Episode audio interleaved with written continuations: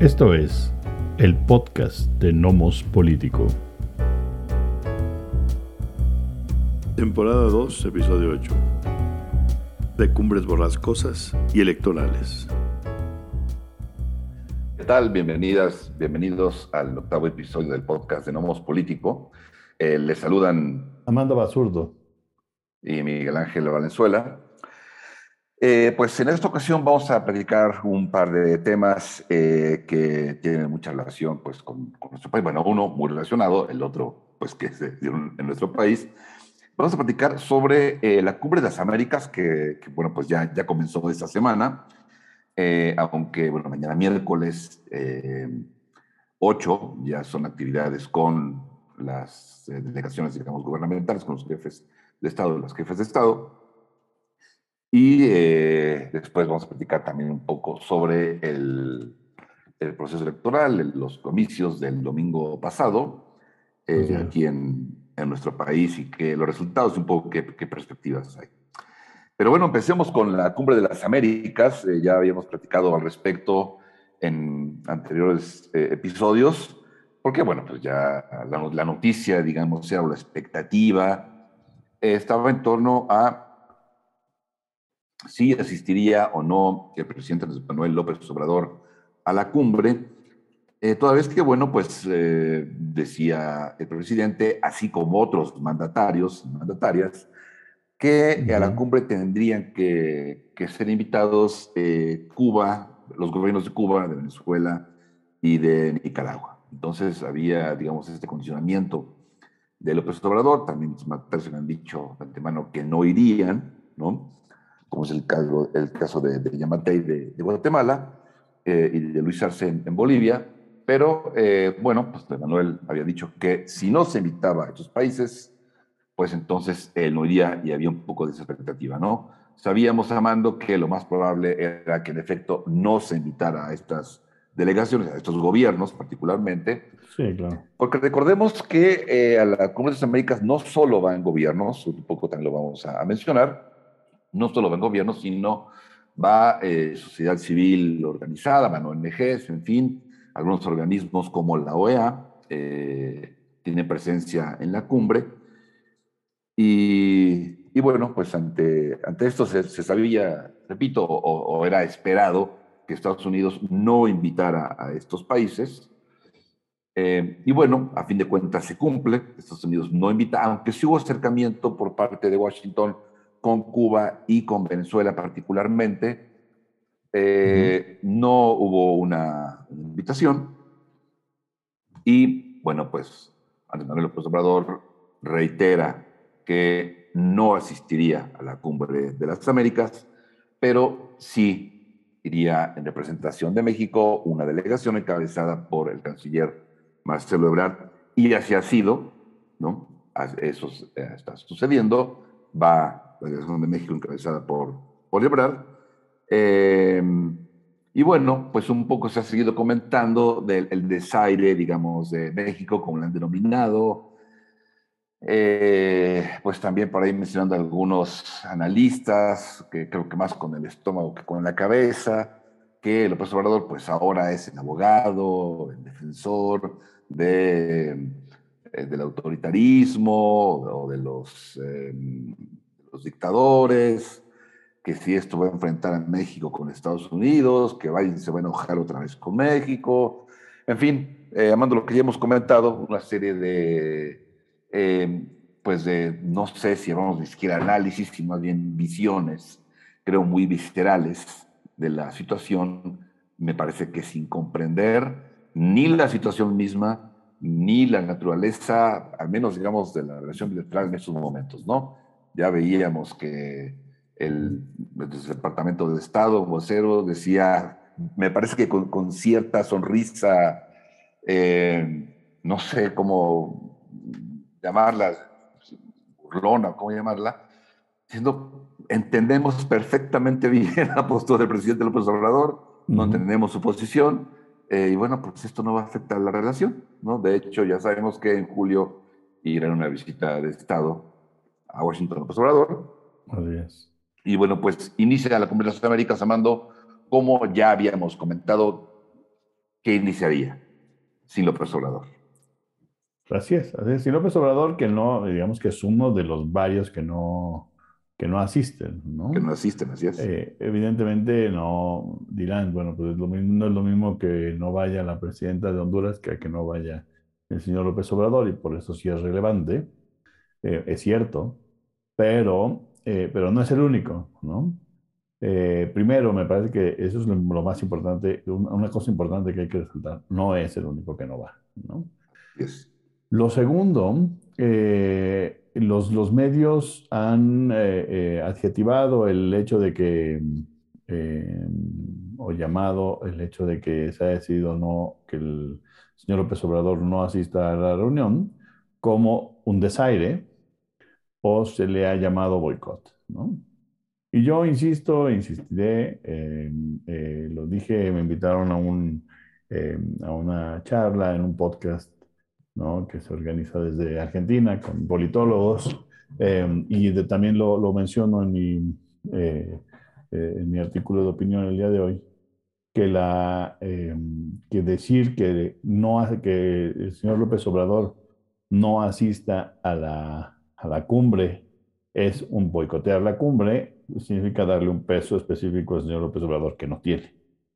El señor López Obrador no es tan importante como para boicotear la, cumbre de las Américas. Sí es un desaire, es un desaire importante, ¿no? Em, pero me parece que si hubiera, si se ve en el vacío, puede, puede tener repercusiones distintas a lo que sucedió.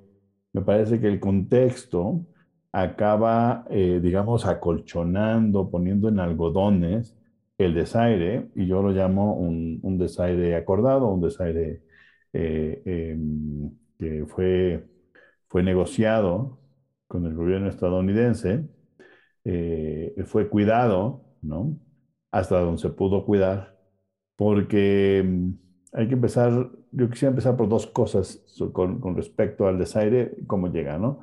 Primero, si es muy relevante o no la, Cumbre de las Américas, creo que la, semana, la, emisión pasada dijimos que, bueno, las, eh, las, cumbres de las Américas no son muy relevantes, eh, lo fueron al principio, eran eh, la punta de lanza del, em, del librecambismo en el continente, después del fin de la Guerra Fría, el intento de volver el, el, librecambismo y la democracia liberal a la estadounidense, digamos, los patrones mundiales de comportamiento. Eh, a la fuerza, ¿no? Imponerlo a la fuerza o voluntariamente. En ese momento ya más voluntariamente unos, ellos sentían, los estadounidenses especialmente, porque ya no había la contraparte soviética, ¿no? Eh, esa, eh, eso se, apaga durante el finales de los noventas y desde los últimos casi 20 años, no, las, las cumbres han sido apagadas, no tienen conclusiones relevantes, no hay seguimiento de los resultados. La última, la de Lima, traía una agenda ahí medio, la verdad es que bastante chafita sobre corrupción, ¿no? Eh, Misma la pues que no fue Trump. la que, sí, la que desairó Trump en ese entonces, ¿no? Eh, y que pues acaba siendo relevante porque ningún país en realidad trabajó seriamente en los casos de corrupción, aunque diría el señor López Obrador que él sí, ¿no? Pero, este, pero no creo que con base en lo acordado en, en la cumbre de las Américas. Y, y, entonces llegamos a esta cumbre de las Américas, que se organiza tarde, este, y que eh, eh, tiene un, una agenda como revuelta. Es una, es una combinación entre las la eh, reuniones de las delegaciones oficiales de los jefes de Estado y aparte hay tres reuniones paralelas. ¿sí? Hay unas de CEOs, ¿no? una, una sobre empresarios, hay una de, eh, de la sociedad civil en general y una específicamente sobre juventud. Y esas tres reuniones paralelas se hacen en, eh, junto a las Américas, eh, a, la cumbre como tal, y tratan de, de, de hilvanar, digamos, una, agenda, ¿no? Y la agenda era así como, cambiemos al mundo, ¿no? Este, tenía que ver asuntos de energías verdes y ecología, la migración, eh, otra vez este, asuntos de corrupción, y, y el, digamos, la recuperación económica después de la pandemia, ¿no? Es así como las grandes ejes que, que tiene el, eh, la cumbre. Y me parece que frente a este adelgazamiento histórico de la cumbre y, es, y, este, y esta preparación tarde de la cumbre a- abre el espacio para que suceda lo que sucedió, que es que el señor López Obrador, digamos que cometiera lo que yo creo que es una barrabasada en términos diplomáticos, ya lo hemos dicho en otras ocasiones, ¿no? Voy a poner el ejemplo que es completamente este, distinto, pero que creo que vale la pena verlo. Cuando comentábamos sobre Ucrania en los primeros eh, eh, días de, me parece que eh,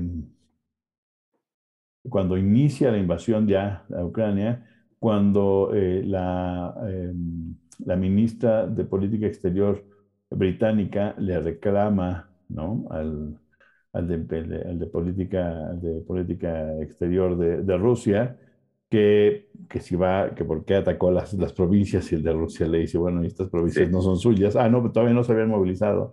Y entonces ella no sabía que si estaba hablando unas rusas, unas ucranianas, se convirtió. Pero el asunto es que la, la ministra inglesa le dice, usted no, usted, usted, este, no, ustedes no pueden invadir, ¿no? Y entonces eso lleva diplomáticamente a, un, a una cosa complicada, porque si Rusia no invadiera, entonces pareciera que le está haciendo caso y está a las órdenes de la ministra británica. Exactamente. Y entonces Sí. usualmente sucede lo contrario. Entonces cuando López Obrador hace la barrabasada de soberanía. decir, sí, sí, por soberanía. Por, por- sí, exacto, ¿no? Es un asunto de decisión, ¿no? De, de en qué baso sí. la decisión y mostrar Así que es. mi decisión no va, no parte de lo que me dijo la otra persona. Entonces, cuando López Obrador, en lugar de hacerlo tal vez en corto y decir, miren, si no invitan a sus países, pues yo voy a, no, no voy a ir, ¿no? Y pues no lo voy a decir en público, tal vez hasta que diga que no voy a ir, voy a decir por qué no lo hice. En lugar de hacer eso, sale y en la mañanera, este, pues medio dice, medio erupta la idea de que no, de que del ultimátum, de que si no invitan a los, a todos no va. Y entonces pone en entredicho a la administración Biden por dos razones.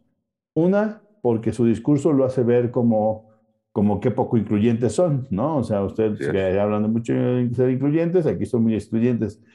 Y entonces la administración Biden posiblemente pensó, porque efectivamente todavía alcanzó a revisar las posibilidades de invitar, si no a los tres, a algunos de los tres, o a delegaciones de las tres, no necesariamente a los jefes de Estado. Y, este, y entonces la, la sensación que quedó es, híjole, tal vez sí nos equivocamos, debimos de haber invitado a todos esperando que no vinieran, ¿no?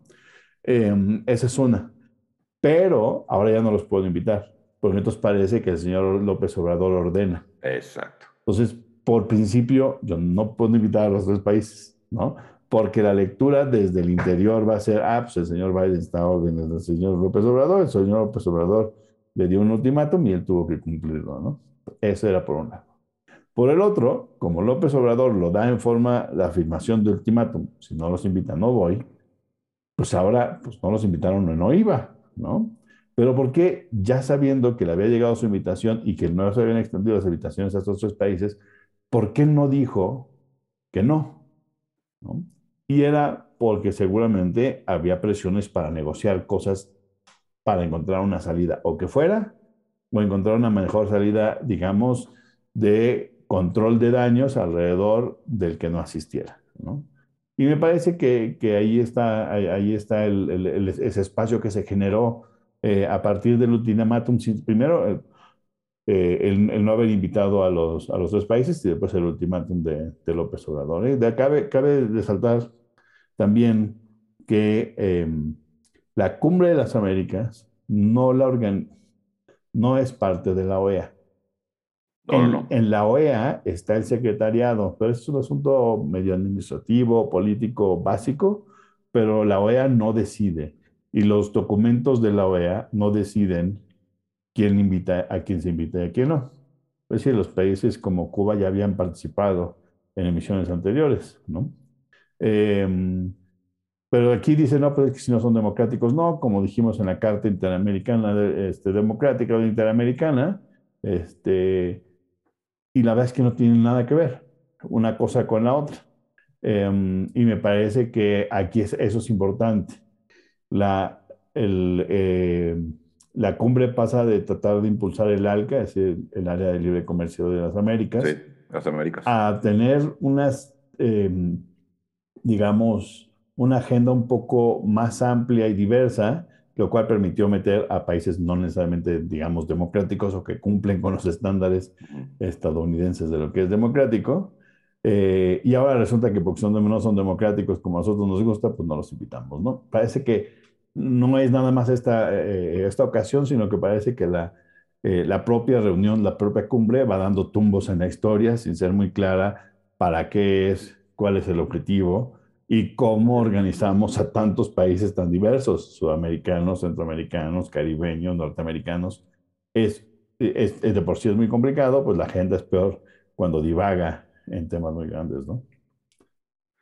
Sí, en efecto, la cuestión es que la, pues la, la cumbre, ¿no?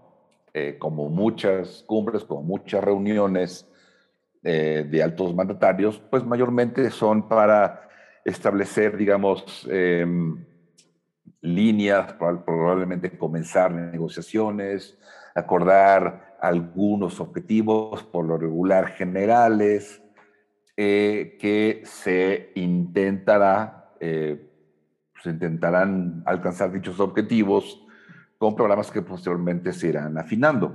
Ahora, esa es, digamos, la intención de las cumbres pero de eso a que se vuelvan una realidad hay una gran distancia, ¿no?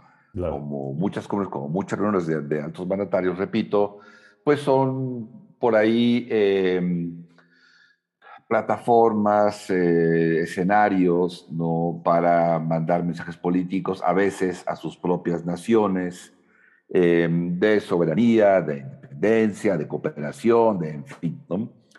Esos son los cumbres de las Américas.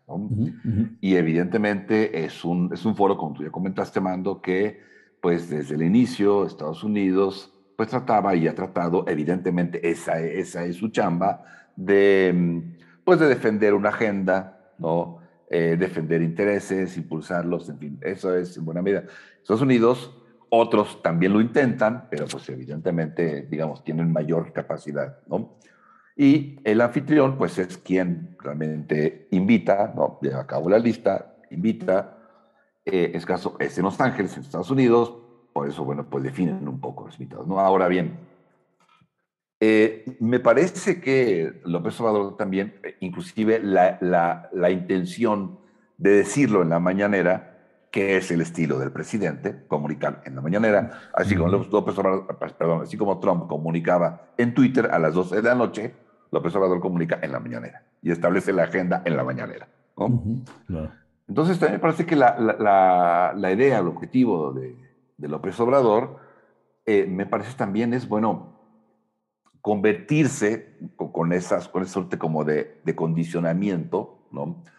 Eh, de su asistencia, pues convertirse en el, el interlocutor, por así decirlo, eh, o quien puede acercar, o quien, puede tratar de, pues sí, de, articular, ¿no? digamos, intereses eh, o visiones entre los Estados Unidos y por ahí Centroamérica y algunos países de Sudamérica, eh, particularmente, particularmente, pero no únicamente Venezuela, aunque, también hay que decirlo, quien lleva la, la voz digamos, que lleva la representación, por así decirlo, eh, de algunos de esos países es Argentina, no México. Eh, creo que en buena medida porque va el presidente argentino y no va el presidente mexicano. Eh, Fernández pero, que sí, que no iba. Que no iba, exactamente. A fin de cuentas, acuerdan que sí va, pero que sí hará, parte del acuerdo, hará una, una mención específica de la situación, ¿no?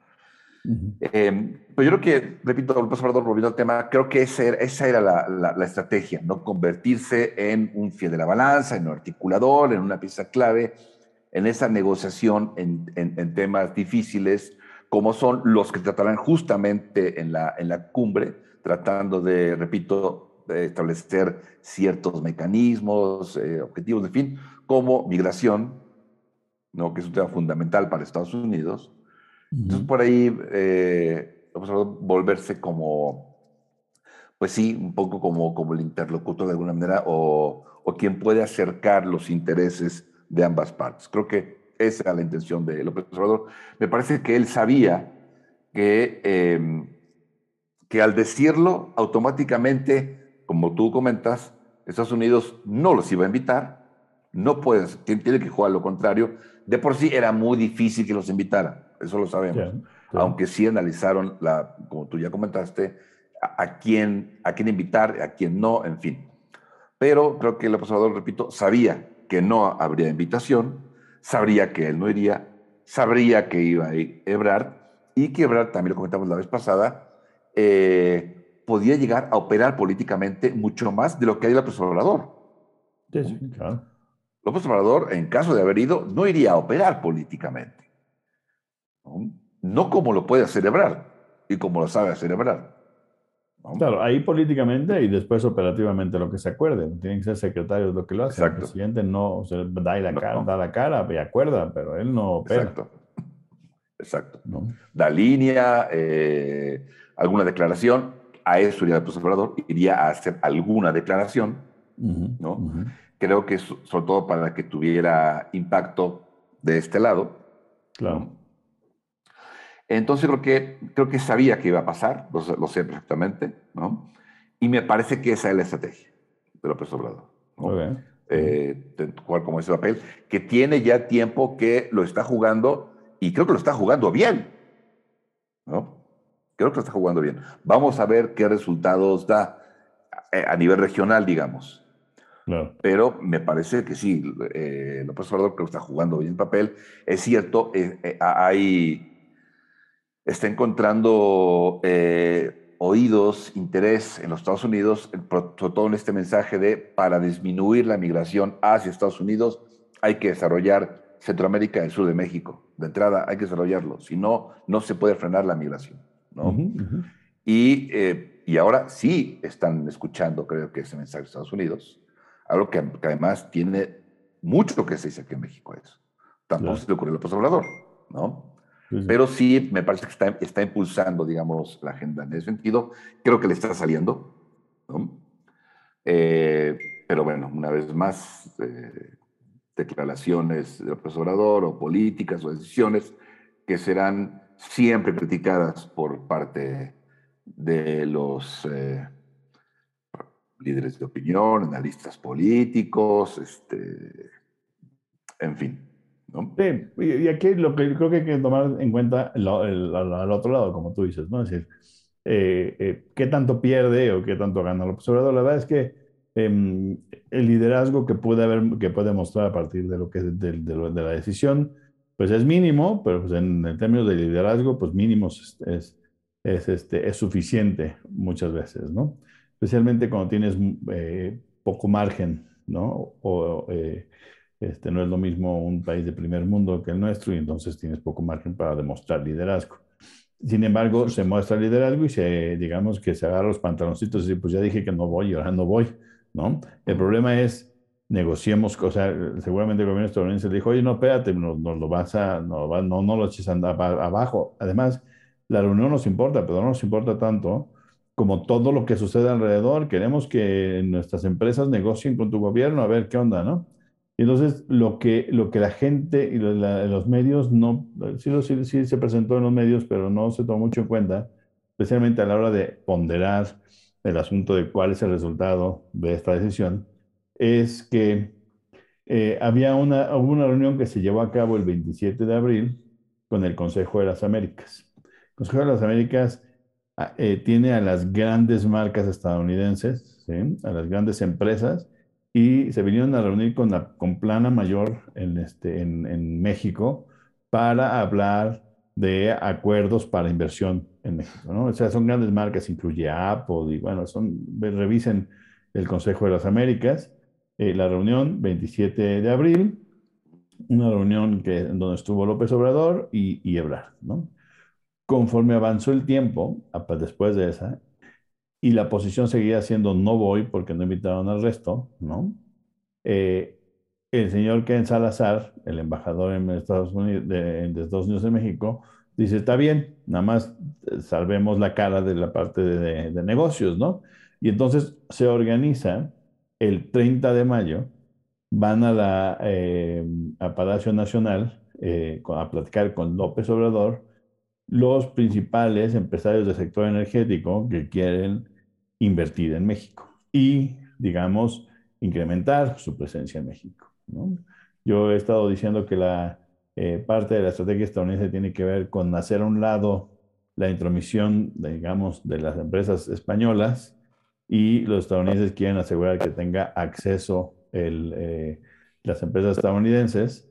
Y entonces, este tipo de negociación, ¿sí? lo que hace es que eh, aminora el costo político de no asistir. Y después, como cereza en el pastel, le dicen, oye, pues si no vas, está bien, pues ya ni modo, o sea, ya dijiste, ya dijimos, ni modo, ya nos, la pechuguemos a lo que dijimos, mande Brad, lo operamos así, no hay bronca con la reunión, pero necesitamos mostrar frente común y amistad.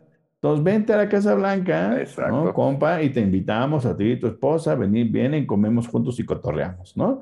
Entonces, el, el, el, el, despechado del señor Biden, muy enojado, resulta que le dice al señor Ken Salazar, pues invítalo a la Casa Blanca, ¿no?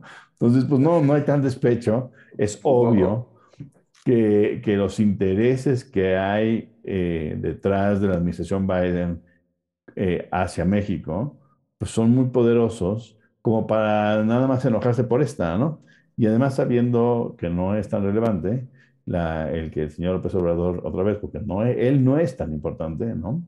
Este, él pesaría más en contra de Biden que hubiera invitado al gobierno cubano o al nicaragüense que el desaire que le hace López Obrador. Eso lo entienden ellos, eso, eso, ese cálculo está hecho y por eso, por eso acaba siendo como, como, como está haciendo la semana. Entonces me parece, me parece que... Además en el año electoral. Sí, claro, claro, en el año electoral. Sí, sí. Entonces, eh, sí, no, no iban a arriesgarse más y no iban a aceptar el ultimátum de López Obrador, ¿no? Pero dijeron, bueno, tú lanzas un ultimátum, ¿no? Nada más bájale de tonito el desmadre, nosotros le vamos a bajar el desmadre también al tonito diciendo, mira, no tenemos bronca, entendemos la posición, bla, bla, bla, ¿no? Lo operamos on the side, ¿no? Este, como muchas otras cosas, hemos estado operando on the side porque tú tienes un público, yo tengo un público al que tengo que atender, entonces lo operamos, lo operamos de lado y negociemos, abramos espacio para estas negociaciones, son las que a mí me interesan, no las que más me interesan que se abran ahorita, y vente a cotorrear a la Casa Blanca en un mes, ¿no?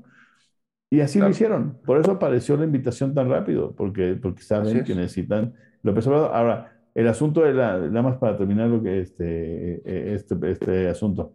El, el, la, uno de los ejes, decía yo, del, em, de la eh, de la cumbre es el tema de, em, de, la migración. Eh, hay, un, hay problemas de migración haitiana, hay problemas en toda América Latina de la migración eh, venezolana, ¿sí? y, pero el gran problema de la migración en Estados Unidos hoy políticamente es la, eh, la migración del llamado Triángulo del Norte. ¿no? Y dos de los tres países del Triángulo del Norte no van a ir. Entonces, pues no se va a poder acordar tampoco nada, no importa que no fuera a México, pues no va a ir la señora Castro, ¿no? Ni la Meti del, de, de, Guatemala. Entonces, eh, eso va a tener que ser negociado a un lado. Y va a ser negociado a un lado porque los cuatro billones de dólares que quedaron los, la administración Biden de entregar a Centroamérica para operar programas que generen desarrollo y eviten la migración, siguen atorados con el Congreso estadounidense. Entonces, en ese contexto, pues es muy complicado operar el, este, todo tu tema de migración, ¿no? Entonces, eso se va a seguir operando y por eso invitan a López Obrador a la Casa Blanca y dicen, bueno, sigamos por otro lado, ¿no? Ya pasó, no hay bronca, va a pasar la cumbre, bla, bla, bla, sigámoslo por otro camino. Y me parece que López Obrador sale bien librado del asunto, ¿no? Yo no creo que salga necesariamente favorecido, ni enaltecido, ni nada, o no, no creo que vaya por ahí, pero sí creo que, que sale, este, digamos que sale poco abollado de, del desaire, ¿no? Y, a partir de, negociar las formas del propio desaire. Sí, lo que pasa es que acá en México, eh, Ahí desde la elección de Biden hay un interés porque eh, salgan peleados Biden y López Obrador y cada cosa que hace el Obrador en contra de los intereses de Estados Unidos se va a enojar, se va a sentir, se va a molestar, no la van a cobrar. Eh, no, no es así. La política estadounidense no es así. A menos no con, no con un político en la Casa Blanca. Con Trump sí. Pero con un político en la Casa Blanca es, es otra cosa. Es sí, cuando tienes un gángster es distinto. Exactamente. Exactamente. exactamente. Sí, sí, Porque sí saben jugar. Claro, claro. Sí, lo entiendo. Y, pues, si bueno, sí, sí. Vamos con el siguiente tema. Elecciones en México 2022, ya habíamos comentado de lo que decían las, las encuestas. Em, eh, decía que, bueno, que Morena iba a ganar cuatro de seis gobernaturas, serían eh, Oaxaca, Quintana Roo, Hidalgo y Tamaulipas. Se esperaba que las ganara. Eh, Durango estaba un poco en la tablita, aunque con ventaja para, eh, pues para el PRI, en realidad, ¿no? Ajá, sí. Y Aguascalientes, pues para el PAN, otra vez en realidad, ¿no? Claro. Em, y bueno, pues no se equivocaron las, las encuestas, ¿no? En efecto, eh, Morena obtuvo la victoria en esos cuatro estados, Oaxaca, Quintana Roo, Hidalgo y Tamaulipas. Y pues Durango queda, digamos, con la alianza, o sea, con el PRI, y Aguascalientes eh, también con alianza, con, con, el PAN, ¿no? O sea, finalmente eso fue lo que, lo que sucedió. Em, a fin de cuentas, bueno, Hidalgo, Oaxaca, una, y Quintana Roo, en los tres, una ventaja clarísima, ¿no? De, de Morena. Y muy importante. Em, sí. pero, pero muy, muy importante eh, en Hidalgo, por ejemplo, 61.5% contra 71.3%. En Oaxaca, 60.2% contra 25%. En Quintana Roo, 56.4% contra 16.1%. En Tamaulipas sí estuvo cerrado, eh, donde gana Morena con 49.9% frente a un 44.2%. Y realmente Aguascalientes Durango, números muy, muy similares. En Aguascalientes gana el PAN con 53.7 frente a 33.5, aunque eh, Morena ha dicho que, que no descarta impugnar la elección, pero no sé cómo la veas tú, Amando, la diferencia es, es, es muy grande, ¿no? Es muy, muy grande, para que haya un cambio. Y en Durango, números casi idénticos, 53.7, todos estos números del PREP, evidentemente. Mañana ya se califica la elección. 3.7 frente a 38.8 de Morena. Entonces, eh, pues se cumplen los, las perspectivas que se habían comentado y que aquí también comentamos en el podcast de Nomos Político. Eh, Además, hubo votaciones para diputados locales en Quintana Roo, en donde eh, me parece que, que, Morena gana, ¿no? Y queda ahí como protegiendo, digamos, a la, a, la, a la, gobernadora. Y sobre todo lo que ya dijimos, además de proteger, por así decirlo, la cantidad de recursos que son importantes pensando en elecciones claro. un par de años. Y ayuntamientos que estuvieron en juego en Durango, eh, me parece que el mismo caso, creo que avanza bastante Morena en ese sentido, ayuntamientos en, en Durango, ¿no? Eh, y pues una participación del 40%. Claro. Esos son los números de la elección. Sí, creo que... ¿Qué lectura tienes, Amando? Pues eh, ya lo habíamos hecho aquí, si no, este, eh, la, alianza por México puede, puede cacaraquear lo que sea, pero, em, eh, pero no, eh, no hay mucho que cacaraquear en este caso por, por las cosas muy básicas. ¿no? Primero, Morena no gobernaba ninguno de esos estados, por lo tanto, Morena no podía perder ninguno de los estados cualquiera que ganara ya era ganar, o sea, que lo ganara eh, el partido más, digamos, más, más joven del, nacional, ¿no? Este, que tenemos. Esa es una. Dos, se jugaban eh, importantes bastiones de los partidos. Eh, por el lado del PAN, Aguascalientes, que es un bastión, y por el lado priista, Hidalgo y Oaxaca, que son estados que habían estado gobernados por más de 90 años de, sin parar por el PRI. Eh, Morena les quita dos de esos tres a la coalición, a, esta coalición por México, eh, y me parece que es, que es muy relevante tomarlo en cuenta. Eh, bueno, aquí cabe hacer un paréntesis le quita Quintana Roo al PRD, que es el último gobierno que le quedaba estatal, ¿no? Entonces, eh, es importante tener en cuenta que estos bastiones del PRI caen y caen estrepitosamente, ¿no? Con más del 60% del voto para Morena. Eh, no necesariamente porque los gobernadores hayan operado a favor de Morena, sino porque los gobernadores no operaron a favor del PRI. ¿no? yo creo que es importante ver cómo el PRI se ha desgajado de una manera eh, colosal, ¿no? en donde los, los, los, gobernadores estatales ya no se sienten vinculados al PRI, al, PRI nacional, ya no se, no se sienten dirigidos ni representados.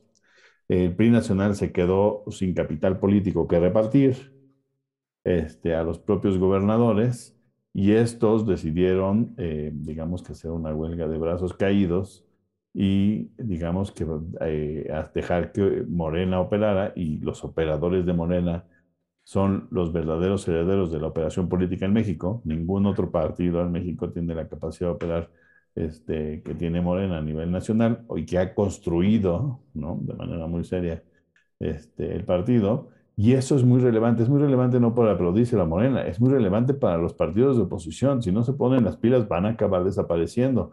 ¿Estaría mal? No, tal vez la oposición necesita desaparecer como está hoy y necesita reaparecer una oposición nueva bajo una nueva bandera, nuevos colores, dirigencia seria, ¿no? No el tipo de, de lapas que, que, existen hoy en estos partidos. Eh, pero era impresionante ver festejar a, este, a Alito, ¿no? Este, por las, eh, y él llamaba contundentes victorias en Durango y Aguascalientes, pero y los bastiones importantes, ¿no? Exacto. ¿Qué pasó con los bastiones importantes? Oaxaca. Porque además van a perder otro próximo año. pues por uno, sino dos, ¿no? O sea, son Coahuila y Estado de México. Y ah, sí, bueno, sí. Si pierden el Estado de México, es el, es el, ahora sí es el fin del PRI, eh, probablemente como lo conocíamos porque, porque se queda con nada de, capital político, ¿no? El, eh, el, PRI tenía 20 gobernadores hasta 2016. Hoy Morena tiene 20 gobernaturas, más dos de sus aliados, ¿sí? de San Luis Potosí, eh, y la de... ¿Cuál es la otra? Ah, Morelos, pues, ¿no? Este, que, no son, que no son de, su, de sus colores, digamos, ¿no? Y, eh, y el PRI se queda con dos.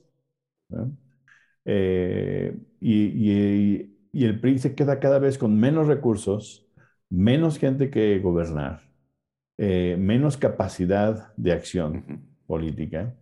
Hidalgo, que era un centro, yo recuerdo hace 25 años ir a Hidalgo, y, era extraño sentir lo priista, priista, priista que era la gente en la calle, no necesitabas ir a una oficina pública, el nivel de priismo era impresionante, ¿no? Y hoy ese PRI se ha deslizado, ¿no? Este, por supuesto, localmente los operadores negociaron y se fueron para otro lado. Así es. ¿Por qué? Pues porque el PRI ya no tenía nada que ofrecer. Ya no hay capital político que ofrecerle y Morena, que viene como espuma, pues tiene, sí tiene que ofrecer y entonces los operadores se mueven, ¿no? De lado. Este, ¿Serán el nuevo PRI o no? No, que no, no lo sé. Veamos cómo, cómo gobierna en cada estado. Pero eh, Morena eh, le, ha arrebatado todo y, y el propio Elito con, eh, en su capacidad, eso sí hay que reconocerlo, su gran capacidad para alinear a todos los diputados para votar en contra de la de la reforma ¿no? eléctrica constitucional, este, ahí también, em, eh, digamos que declara prácticamente el deceso del PRI porque cierra toda posibilidad de negociación del PRI para, con Morena. Entonces no le queda más que hacerse un partido chiquitito. Partido chiquitito que gobierna dos. En la alianza van a quedar el PAN, ¿no? Con, eh, déjame ver el dato, creo que son seis gobernaturas. Eh, sí, creo que sí. Pues son, son dos de movimiento, ¿no? Dos de movimiento que no valen, porque digo que no valen en términos de que no están yendo en, alianza y que sacaron pues, de su, su, más o menos 5% de votación, ¿no? En todos, los, en todos los estados ya sumados. 5 y 6, sí. Este, la, mm, eh, el PRD, que se queda sin gobiernos estatales, eh, y entonces, pues ahora, ahora el, el el, PAN, que es un partido chiquito y mediocre, hoy, acompañado de dos fuerzas, de dos fuerzas electorales de estas llamadas de la chiquillada, ¿no? Este, demasiado pequeñas. Y eso es lo que le tiene que preocupar ahorita al PAN. Y, y me parece que, que sí, sí, sí, lo están, lo están teniendo en cuenta, porque dijeron que para poder hacer algo el, eh, para 2024 es necesario que la oposición vaya junta. Eh, y eso lo que quiere decir es que no sucedan cosas como la de Quintana Roo, en donde el PRI fue por su lado y pues, ganó 3% del voto, eh, y que Movimiento Ciudadano se junte, ¿no? El problema con el Movimiento Ciudadano es que se los, se los vendría demasiado caro y el PAN no tiene capital político para negociar con el Movimiento, con el movimiento Ciudadano. Además tienen este sueño guajiro de que si invitan al señor Colosio, este, después de ganar, la, presidencia, Ajá, seguro, pero, este, pero entonces quieren ir solos ¿no? a la presidencia, vamos a ver cómo, cómo les acaba yendo. Me parece que es un error. Y vamos a ver, por otro lado, si logran convencer entre priistas y el MC juntarse. ¿no? El PRI cada vez se queda con menos, con menos, va, va, va, prácticamente va a desaparecer. Eh, el PRI, si pierde Coahuila y el Estado de México el próximo año, se va a quedar solo con la que acaba de ganar de Durango. ¿no? El mapa, si ustedes revisan el mapa hoy, el mapa es tinto. El mapa en, político mexicano es tinto. Solamente faltan dos estados de las, em, eh, de las costas por caer, ¿no? Uno es Jalisco y el otro es Yucatán. Jalisco gobernado por MC y Yucatán por el, por el PAN. ¿no? el PAN. Y el único relevante nacionalmente, eh, bueno, sí, el único relevante nacionalmente en términos de votación, pues es Jalisco. ¿no? Es Jalisco, sí. Porque si tú controlas Veracruz, em, eh, el Estado de México y, y, sacas la mayoría en la Ciudad de México, a pesar de que sea competitivo el resto, pues controlas el mapa político. ¿no? Ahora, si vamos, si vamos a, los, eh, em, a los detalles, igual, más bien, más, más allá del, detalle de cuánto ganó cada partido, me parecía importante tomar en cuenta nada más un, un, un, eh, un cálculo simple para, para, entender cuál es la fuerza real de los partidos hoy, que se puede mover, por supuesto, el próximo año y para el 2024, pero hoy cómo quedaron, ¿no? Entre el, digamos, el PRI, PAN, PRD, en donde fueron en coalición, y bueno, sin tomar en cuenta donde fueron solos, ¿no? Este, obtuvieron de todos de los seis estados que se compitieron el 41% del voto.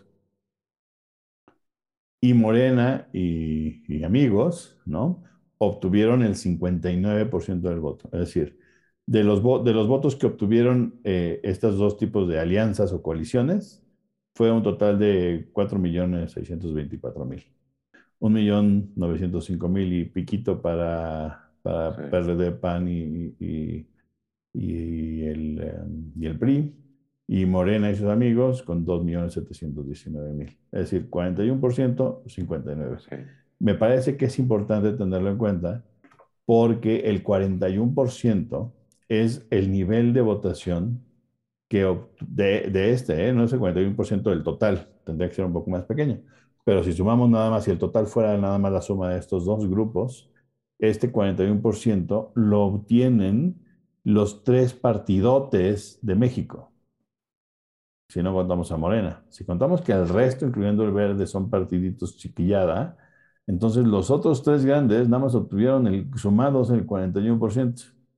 Y Morena, con la otro grupo de chiquillada, ¿no? Gana el 59%. No pinta bien. No pinta Claro. bien para la oposición, ¿no? Porque, porque la oposición no tiene operación política más que en espacios muy reducidos, ¿no?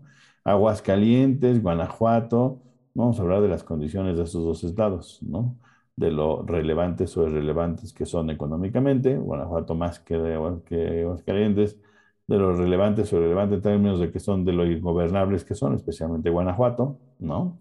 Este, pero pues son pequeños bastiones eh, em, derechosos, conservadores, a- para mí, a mi parecer, atorados en el siglo XIX, ¿no? Los dos, este, y son bastiones, bastiones panistas que puede que no salgan del panismo, que estén atorados ahí en los próximos 10, 15, 40 años, lo cual es irrelevante por la cantidad de votos que, que, que- que aportan nacionalmente, ¿no? Si se pueden, pueden seguir jugando a hacer chiquillada y gobernar esos, esos países y Yucatán, ¿no? No pasa, no, no pasa nada. El problema es quién gobierna el resto, ¿no? Y se decía, bueno, es que ahora Morena gobierna a la mitad de los mexicanos, porque gobierna como sesenta y tantos millones de mexicanos. Sí. Pues sí, si tomamos Sí. en cuenta el total que son 120, pero del 120, yo creo que más de 10 no viven en México, de los que están incluidos en el, eh, este, en el, en el padrón. Entonces me parece que, que Morena de manera real gobierna a más del 60% de los mexicanos. Y ese es un problema grave porque la operación se hace con eso, con gente y con dinero. Mientras más gobiernos estatales tienes, mientras más diputados locales tienes, mientras más eh, eh, municipios controlas, más dinero y capacidad de operación tienes, ¿no? Y lo que hizo el PRI tras su debacle, o sea, su reaparición en, la, en, en, el, en el, año 2012, tenía que ver con que se parapetaron, ¿no? Se, se, eh, se resguardaron en los gobiernos estatales y de ahí lanzaron el ataque para recuperar la, la, presidencia, pero a partir de todo ese poder que generaron en los estados, lo que hicieron fue cobrarlo muy caro, incluyendo con el asunto de denme, denme manga ancha para robarme lo que yo quiera y operar como yo quiera. Y bueno, ¿te acuerdan mucho de esta, nos acordamos de esta foto de, de, del señor Peña Nieto con los gobernadores priistas, ¿no? Sabiendo cuántos estaban acusados y cuántos en la cárcel, ¿no? Este, más o menos eso fue lo que le sucedió al PRI. Entonces el PRI no es, no es que Morena se convierta en el PRI, es que el, el PRI se, se destruyó a sí mismo y le cede de manera local los espacios a Morena, no porque quiera, sino porque no tiene otra forma de hacerlo. Y entonces eh, no se ve, no se ve, no se ve que bien para el PRI, no se, bien, se ve bien para el PRD, cada vez me parece que por separado aportan muy pocos votos, ¿no? Y a partir de ahorita, perdiendo esos gobiernos locales, es decir, si teniendo el gobierno de Hidalgo, la coalición no obtuvo el 40% de votos, ¿no? Menos ahora que el gobierno de Hidalgo es, es molinista, ¿sí? Entonces la operación se complica y me parece que lo que vamos, estamos viendo es el punto, vamos, estamos llegando a lo que yo, yo creo que es el punto máximo del morenismo, que yo creo que va a llegar en 24. ¿sí? De ahí me parece que los de Morena tienen que entender que no hay más que para abajo.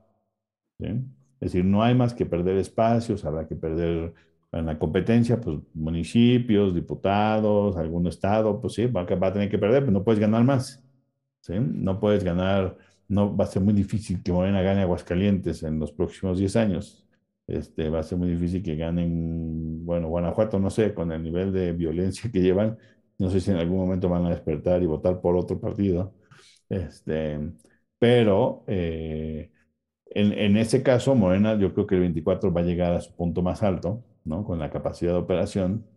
Este, y de ahí, pues nada más queda, nada más queda la resbaladilla, ¿no? Nada más queda, queda, queda bajar. Y me parece que es, que es interesante y es muy importante esta elección porque a pesar de que muchos comentaristas y en los medios quisieron darle voz a términos de el triunfo innegable y contundente en Durango y Aguascalientes, ¿no?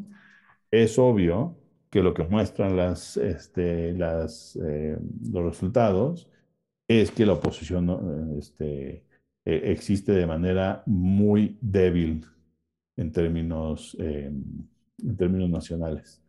Yo creo que es posible que, no sé si Morena vaya a obtener con, con sus aliados otra vez eh, una mayoría calificada en el Congreso del 24, pero a mí no me parecería extraño si obtienen de nuevo la mayoría, la mayoría simple. ¿sí? Y, eso, y eso es relevante, porque lo que habría que hacer, el, primer trabajo que tendrían que hacer la oposición es tratar de minar esa mayoría simple y quitarle esa, opción para que Morena tuviera que negociar de mejor manera con ellos, no solamente eh, reformas constitucionales, ¿no? sino, sino, sino reformas básicas. Y, la, oposición no se, ve, no se ve cómo vaya a quitar esos espacios. Pues sí, se ve, se ve complicado, porque estamos en, coincido en un momento este, pues, difícil para muchos, para muchos partidos. Este, ya veremos qué pasa el próximo año, pero bueno, pues se confirmó lo que habíamos comentado aquí en las elecciones eh, y lo que se esperaba, en realidad, se, se confirmó. Eh, Morena creciendo, este, coincido contigo, este, yo oía en la semana una lista que decía es que Morena gana tanto porque es la nueva esperanza de la gente, un partido nuevo, y yo creo que no va tanto por ahí.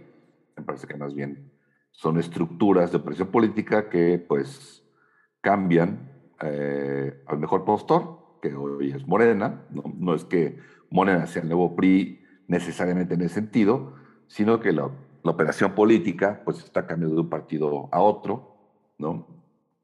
Uh -huh. eh, con tu cuentas, pues por los recursos que, que, te genera dominar tantos espacios, tantos estados, diputaciones, presupuesto, en fin, y pues lo que, lo que vimos.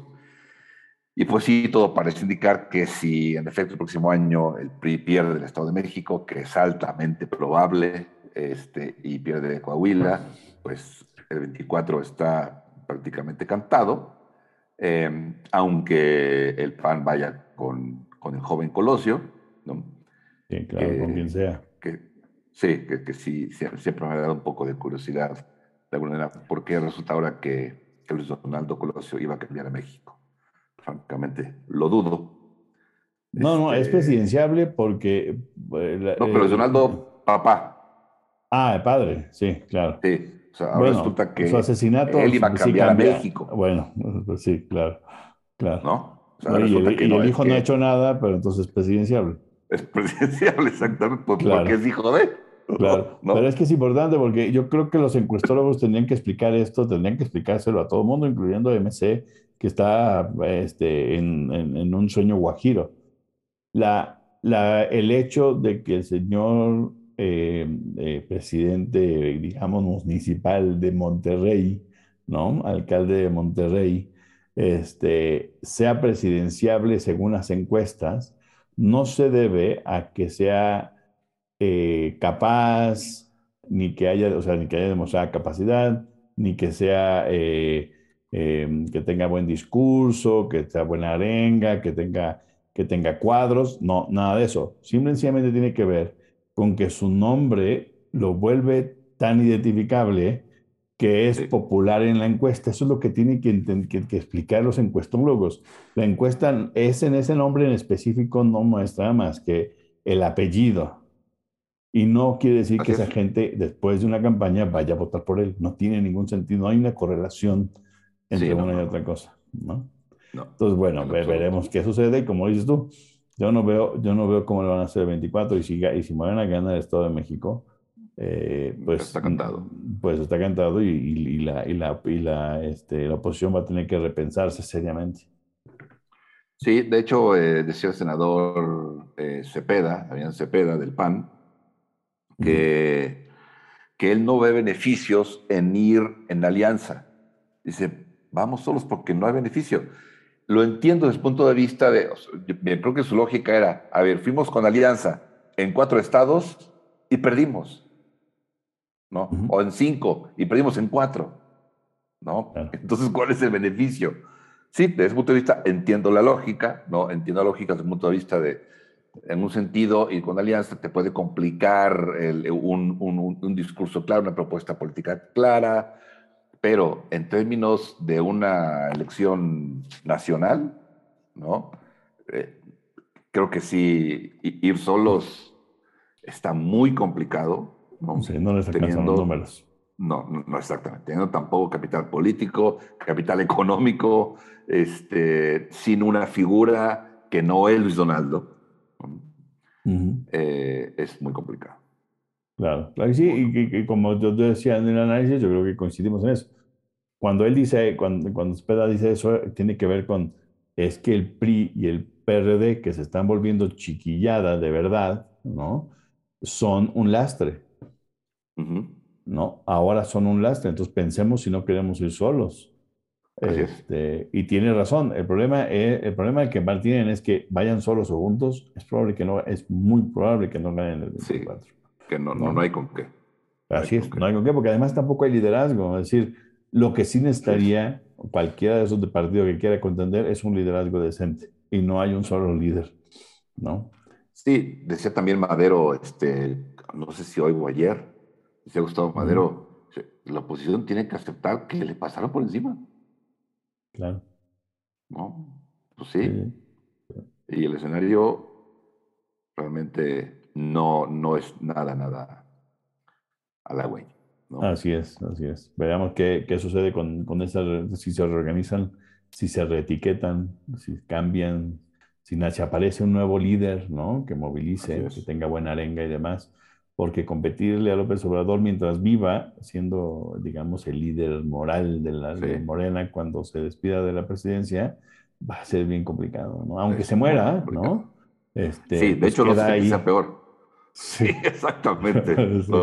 Aunque se muriera, pues no, va, pues va, a subsistir mientras no haya un contrapeso real. Obrador ahora. Así es, así es.